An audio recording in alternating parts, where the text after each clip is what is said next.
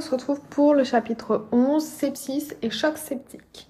Le sepsis est un syndrome infectieux grave qui dépend des facteurs de virulence d'un ou plusieurs pathogènes, bactéries dans l'immense majorité des cas, plus un virus ou un parasite ou un champignon, du site infectieux et des facteurs susceptibilité de l'hôte.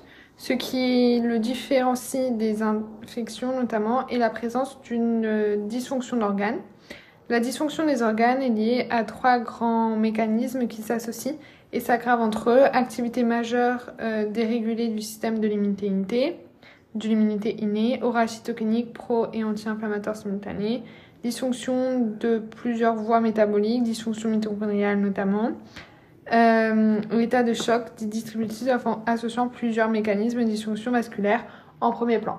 Donc on a vu euh, dysfonction circulatoire, insuffisance circulatoire, euh, dysfonction anomalie inflammatoire et dysfonction métabolique. On a des hypovolémies efficaces par augmentation de la perméabilité capillaire, transfert du liquide vasculaire vers le secteur interstitiel, vasoplégie responsable d'une diminution des résistances vasculaires systémiques, ce qui fait qu'on va avoir en fait une pression artérielle diastolique vachement plus diminuée que la pression artérielle systolique. Atteinte cardiaque souvent associée, le sepsis est la principale cause des décès dans les infections, surtout euh, s'il n'est pas reconnu et pas très, très rapidement. Sa reconnaissance requiert notamment donc une attention particulière. Il s'agit de la première cause de mortalité en réanimation, 20 à 40% de mortalité dans le choc septique. Euh, donc on a vu qu'en réanimation, dans le service de réanimation, 20 à 40% des décès étaient faits par choc septique. Euh, tout regard à la prise en charge notamment d'un sepsis constitue une perte de chance pour le patient.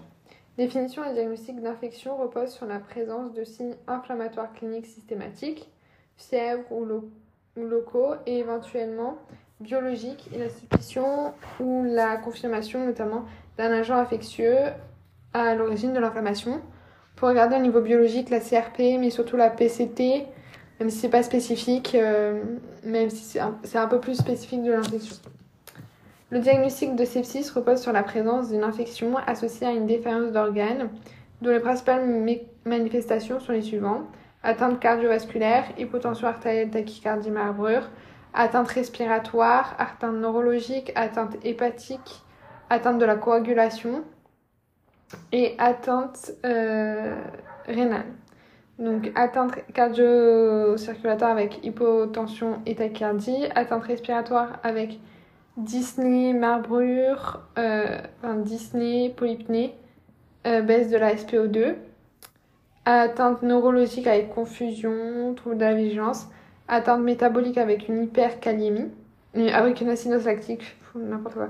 Avec une acidose lactique, atteinte métabolique avec une acidose lactique, atteinte rénale avec une créatinémie et une, une euh, oligurie, élévation de la créatine, atteinte de la coagulation avec une thrombopénie et atteinte hépatique, augmentation de la bilirubinémie.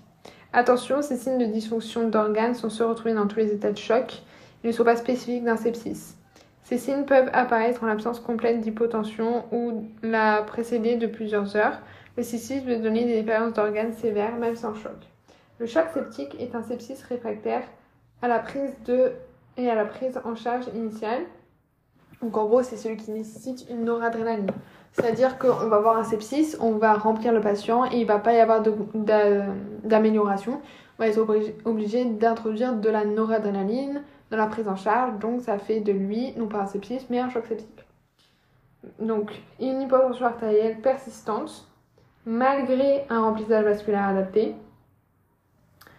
nécessitant l'administration d'un vasopresseur afin de maintenir une pression artérielle moyenne supérieure à 65 mmHg et généralement on a une élévation des lactates supérieure à 2 mmol par litre associée. Persistance d'une hyperlactatémie supérieure à 2 mmol par litre. Le diagnostic de choc septique ne peut donc se faire qu'après une prise en charge initiale fondée sur l'expansion volémique. Il ne faut pas attendre le choc septique pour juger que la situation infectieuse est une urgence vitale nécessitant une prise en charge spécifique. C'est l'intérêt de la notion de sepsis. L'objectif majeur est d'identifier le sepsis et l'injection de la première dose d'antibiotiques lors de la première heure de la prise en charge. Pour cela, on a le euh, score spécifique qui est le Quick SOFA. Euh, qui prend en charge notamment la fréquence respiratoire supérieure à 30, euh, une Glasgow Glasgow de euh, inférieur à 15 et une pression artérielle systolique inférieure à 100. Donc en pratique clinique, un outil, le QuickSofa, a été développé notamment à l'usage des services d'urgence ou extra-hospitaliers pour dépister rapidement parmi les patients ayant une infection ceux susceptibles de présenter un sepsis. Il définit par trois critères, donc la fréquence respiratoire supérieure à 22 cycles par minute, donc une fréquence respiratoire supérieure à 22 cycles par minute, une pression artérielle systolique inférieure à 100 euh, mmHg, un score de Glasgow inférieur à 15, un quick sofa supérieur à 2 permet de suspecter le diagnostic de euh, sepsis et nécessite une prise en charge spécifique urgente, décrite ci-après. Ce score est absolument à connaître et à utiliser systématiquement devant tout patient ayant une infection suspectée. Les marbrures ne font pas partie du quick-sofa, mais l'avis de l'animateur et qu'il s'agit notamment d'un signe de gravité important à rechercher, témoin d'un trouble de la perfusion tissulaire, au même titre que l'hypercalémie. En cas d'hypotension artérielle inférieure à 90 mmHg, il faut vraiment suspecter le choc septique. En cas d'hypotension artérielle avec une pression artérielle systolique inférieure à 90 mmHg, le diagnostic de choc est envisagé.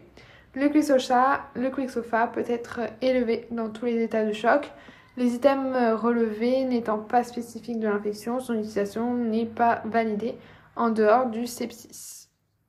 État clinique, recherche notamment une porte d'entrée. Devant un sepsis ou une suspicion de sepsis, la source euh, de l'infection, porte d'entrée doit absolument être recherchée pour orienter le traitement euh, antibiotique et le contrôle éventuel de la porte d'entrée. Donc il est majoritairement dans 50% des cas respiratoire. Dans 20% des cas, il est digestif, 10% des cas, il est euh, urinaire, 5% des cas cathéter et inférieur à 5, il est euh, vient de la peau ou euh, des, des, méninges. Donc une infection pulmonaire, 50% des cas, une infection digestive dans 20% des cas, une infection urinaire dans 10% des cas, une infection sur cathéter dans 5% des cas, une infection des parties molles cutanées ou méningées inférieure à 5% des cas. Cette première orientation guidera l'examen clinique et le traitement initial dans, de dans, un nombreux, dans un nombre peu fréquent de cas. Il n'est pas possible de déterminer à ce stade le foyer infectieux, ce qui, explique, ce qui implique une stratégie des examens complémentaires plus larges. Une urgence particulière, le purpura fuminens, où il faudra mettre 2 euh, g de sextriazone et 2 euh, g de euh, ou 2 grammes de céphoxacime. Euh, céphotaxime. Donc on a vu que tout purpura avec une fièvre, c'était un purpura fulminant jusqu'à preuve du contraire. Il se passe pas la vitropression, c'est une urgence puisque ça peut aller jusqu'à la nécrose et, la mort. Devant tout signe infectieux à forcerie en cas de sepsis suspecté, prouvé, L'examen clinique doit comprendre systématiquement une inspection de l'ensemble des étégulements à la recherche d'un purpura. Devant des signes infectieux, la présence d'un élément purpurique, nécrotique ou échymotique de plus de 3 mm évoque un purpura fulminant et implique et impose l'injection immédiate intraveineuse ou à défaut intramusculaire de 2 g de ceftriaxone, ou céphotaxime ou à défaut de l'amoxicilline. La dose à connaître, donc euh, c'est important. Les patients devront être transférés immédiatement par moyen médicalisé, appel du SAMU, en médecine intensive réanimatrice. Le purpura doit être différencié des marbrures. La coloration violacée d'une marbrure disparaît à la vitropression, puis réapparaît en quelques secondes. Le purpura ne disparaît pas à la pression. Tout purpura fébrile est un purpura fulminant jusqu'à preuve du contraire. Antibiothérapie 2 g sexratone ou 2 g céphotaxime euh, par entéral immédiat. Il s'agit d'un diagnostic rare, 40 cas par an en France, mais rapidement mortel, de l'ordre de 40% de mortalité, qui atteint des sujets souvent jeunes. Les deux germes les plus fréquemment à l'origine sont les méningocoques, Neisseria meningitis, et les pneumocoques, Streptococcus pneumoniae. Il s'agit d'une dysfonction endothéliale majeure responsable d'un tableau brutal de choc septique une coagulation intravasculaire disséminée, intense et purpura nécrotique extensif. Euh, les survivants doivent fréquemment subir des amputations des plusieurs extrémités des membres. Tout cas doit être immédiatement déclaré à l'agence régionale de santé. En cas d'affection à méningocoque, une prophylaxie spécifique rifampicine péros ou ciprofloxacine ou ceftriaxone et ou vaccination doit rapidement être proposée au sujet contact. Quel examen complémentaire Donc, les examens complémentaires initiaux permettent d'évaluer le retentissement et de préciser l'ithologie. L'évaluation et le retentissement, devant toute suspicion de sepsis, c'est-à-dire un quick SOFA supérieur à 2, dans le contexte d'infection ou a fortiori notamment de choc septique, un bilan de défaillance est impératif. Gaz du sang, bilan hépatique, numération de formule sanguine, yoga sanguin, radiographie du thorax et un ECG. Euh, c'est à l'issue de cette évaluation que le diagnostic de sepsis peut être posé. Présence de moins d'une des défaillances d'organes. Place du biomarqueur procalcitonine et euh, C-réactive protéine. Il existe systématiquement un syndrome inflammatoire biologique. Donc, il existe systématiquement un syndrome inflammatoire biologique dans le sepsis avec élévation franche de la CRP. Néanmoins, c'est également le cas dans toutes les formes graves d'agression, infection ou non. Euh, la valeur diagnostique de la CRP est donc faible en cas de sepsis. La procalcitonie est un biomarqueur plus spécifique d'infection bactérienne. Toutefois, en présence de signes cliniques infectieux et d'une dysfonction d'organes, une antibiothérapie doit être systématiquement prescrite euh, quelle que soit la valeur de la procalcitonine, euh, dont son dosage notamment ne peut donc être recommandé à ce jour de façon systématique. Pression de l'étiologie infectieuse, les hémocultures, les prélèvements et imagerie ciblée. Hémoculture, le prélèvement donc euh, des hémocultures et le prélèvement impératif systématique avant toute antibiothérapie. 4 tubes de anaérobie, de aérobie, chacun de 10 ml en une seule prise. Et euh, du coup, ça fait 400 ml d'un coup. Une fois, 4 flacons d'hémoculture une fois avec 10 ml de sang pour chaque flacon, soit 40 ml au total. Pour euh, le même épisode fébrile, il n'est pas recommandé de multiplier les hémocultures en dehors des cas spécifiques comme l'endocardiose infectieuse notamment. Les hémocultures sont possibles dans seulement 30% des cas. Prélèvement des imageries ciblées.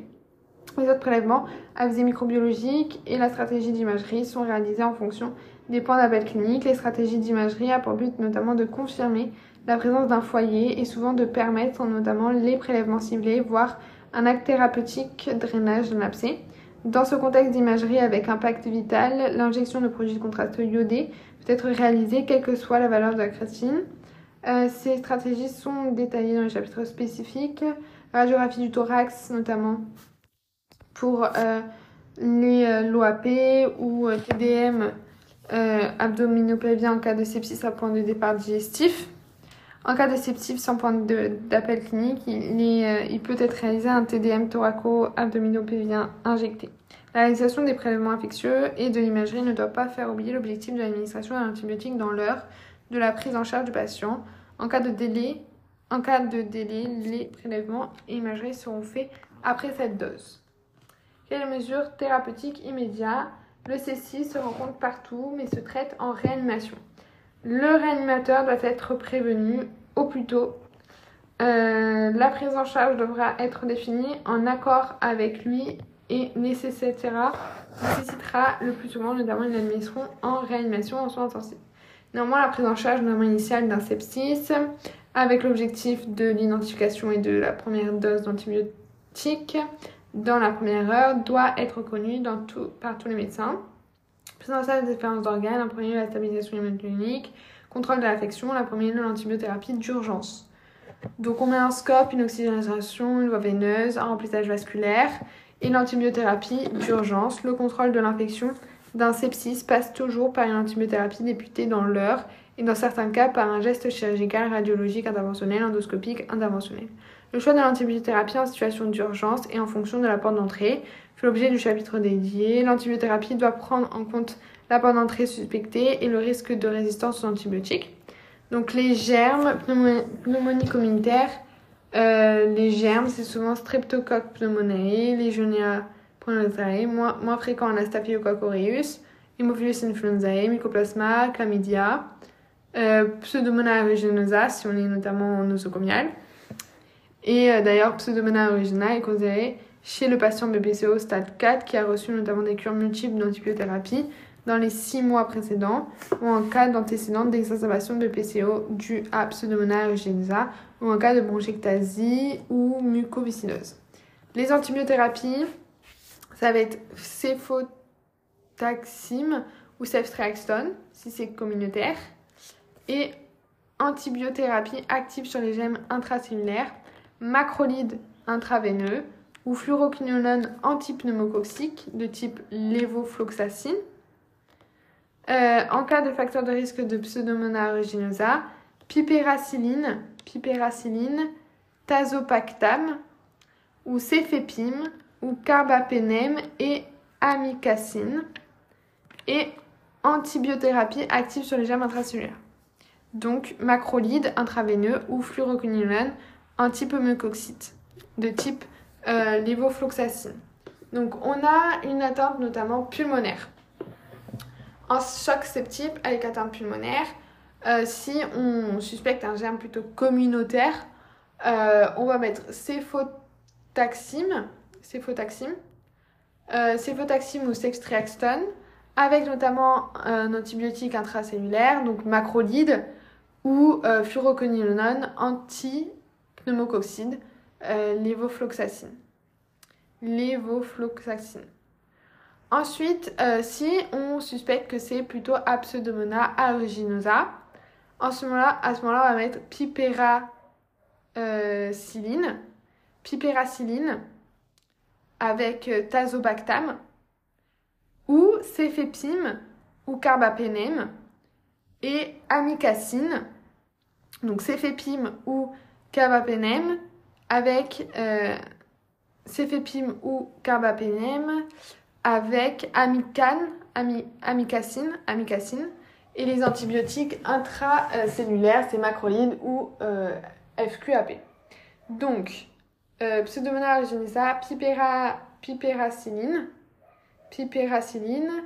Pipéracilline, c'est tazobactam euh, ou cefepem ou cefepem ou euh, carbapénème associé à euh, amicane, amicacine, amicacine, associé à un intracellulaire, donc macrolide ou euh, FQAP.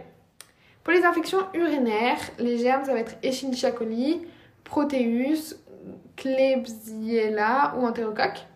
Klebsiella ou. Les antibiotiques, ça va être céphotaxime ou ceftriaxone et amicacine. En cas d'allergie, astrénoam et amicacine. En cas d'infection nosocomiale ou associée aux soins, carbapénène et amicacine.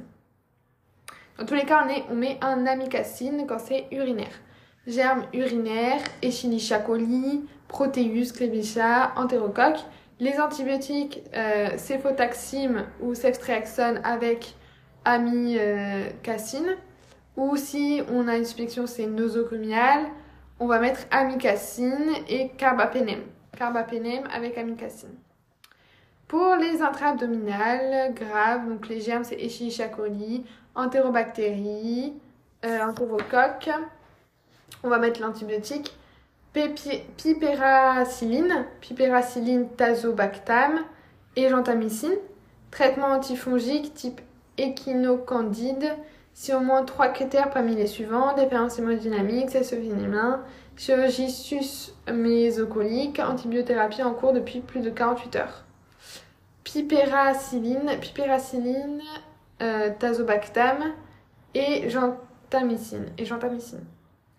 Infection des parties molles, c'est surtout streptocoque, staphylocoque, anaérobie, entérobactéries dans la localisation périnéale. Antibiothérapie, membres, tête et cou, c'est amoxicilline, euh, acide clavulinique. Périnée, pipéracilline, tazobactam. Si portage du risque de staphylocoque résistant à méticilline, euh, SRAM, on ajoute du linozélide. Linozolide. Linézolide. Linézolide. On rajoute du linozélide. Du linézolide. Si la porte d'entrée est non identifiée, on met céphotoxacine ou ceftriaxone plus gentamicine. En cas d'infection nosocomiale ou associée aux soins, carbapenem ou piperacilline tazobactam et amikacine, plus ou moins vancomycine ou linésolide, si suspicion de staphylocoque à euh, résistance à méticine. Donc, on va répéter. Pour les germes euh, de toute euh, respiratoire, euh, on va mettre plutôt cextriaxone ou céphotaxime, donc céphalosporine de troisième génération, plus, euh, plus un macrolide ou euh, FQAP. Si on a suspicion de pseudomonas aeruginosa, piperacilline tazobactam ou euh, céphépime, céphépime, carbopénème, euh, céphépime, carbopénème, plus amicacine. Euh, germe urinaire, ça va être plutôt euh, pipé, euh, ou ceftriaxone plus amicacine, amicacine. Et en cas d'infection, euh, plutôt associé aux soins, carbapénème plus amicacine. Pour tous les germes intra-abdominales graves, chiacoli, etc., on va préférer piperacilline, tazobactam et euh, gentamicine. Euh, pour tout ce qui va être les parties molles, la peau, etc., euh, la tête et le cou, ça va être amoxicilline, acide clavulonique, ou périnée, ça va être plutôt piperacilline, tazobactam. Et si, si on a un SRAM, c'est l'inéso... l'inésolide. L'inésolide, c'est un SRAM. Si on ne sait pas d'où ça vient, on va mettre ceftriaxone ou ceftriaxone ou cef,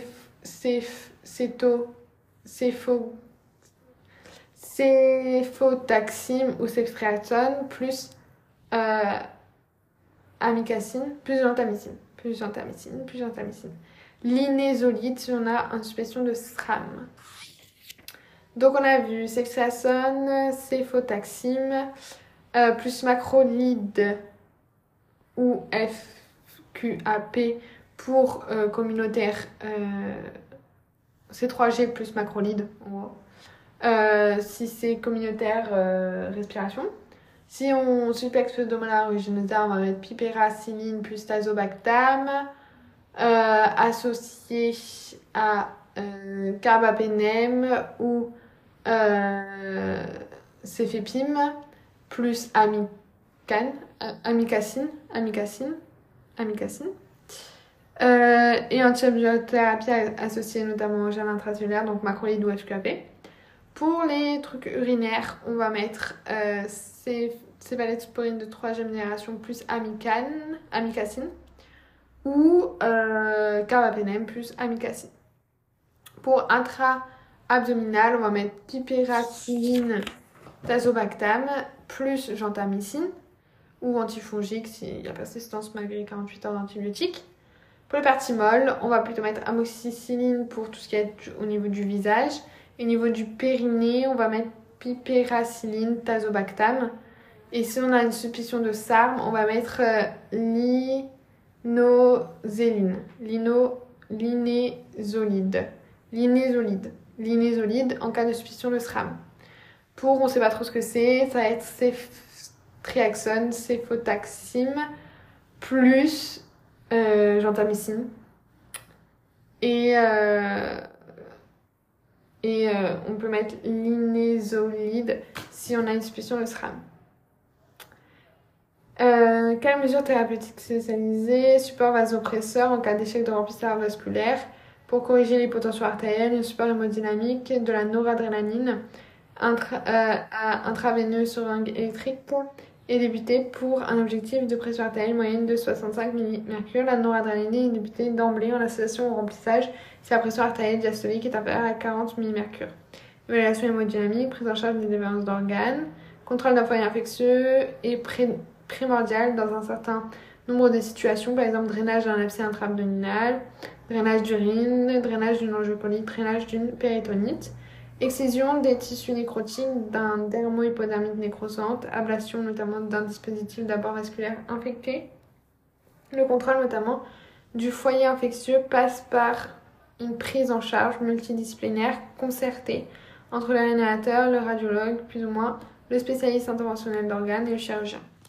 Donc, point de vigilance, considérer un sepsis comme une urgence vitale, le score Quick SOFA, fréquence, euh, respiratoire supérieure à 22, euh, PAS inférieur à 100 mmHg et Glasgow inférieur à 15, permet notamment de dépister un sepsis, et notamment un sepsis sévère si c'est inférieur à 90 mmHg. En cas de suspicion de purpura fulminant, injection de l'antibiotique cefalotaxime à 2 grammes. En, intramé... en intra... Pardon, mais en intramusculaire si on n'arrive pas, doit être immédiat. L'antibiothérapie doit être administrée en urgence dans l'heure chez tous les patients en sepsis, après notamment 4 flacons d'hémoculture. Euh, il faut toujours rechercher notamment et traiter un foyer infectieux nécessitant un geste invasif de drainage en radiologie interventionnelle, en chirurgie ou en autoscopie. Il faut réévaluer précocement et régulièrement l'efficacité du traitement antibiotique médical adapté, observation vasculaire antibiothérapie vis-à-vis euh, l'avis du réanimateur dès euh, le stade de suspicion de sepsis est indispensable.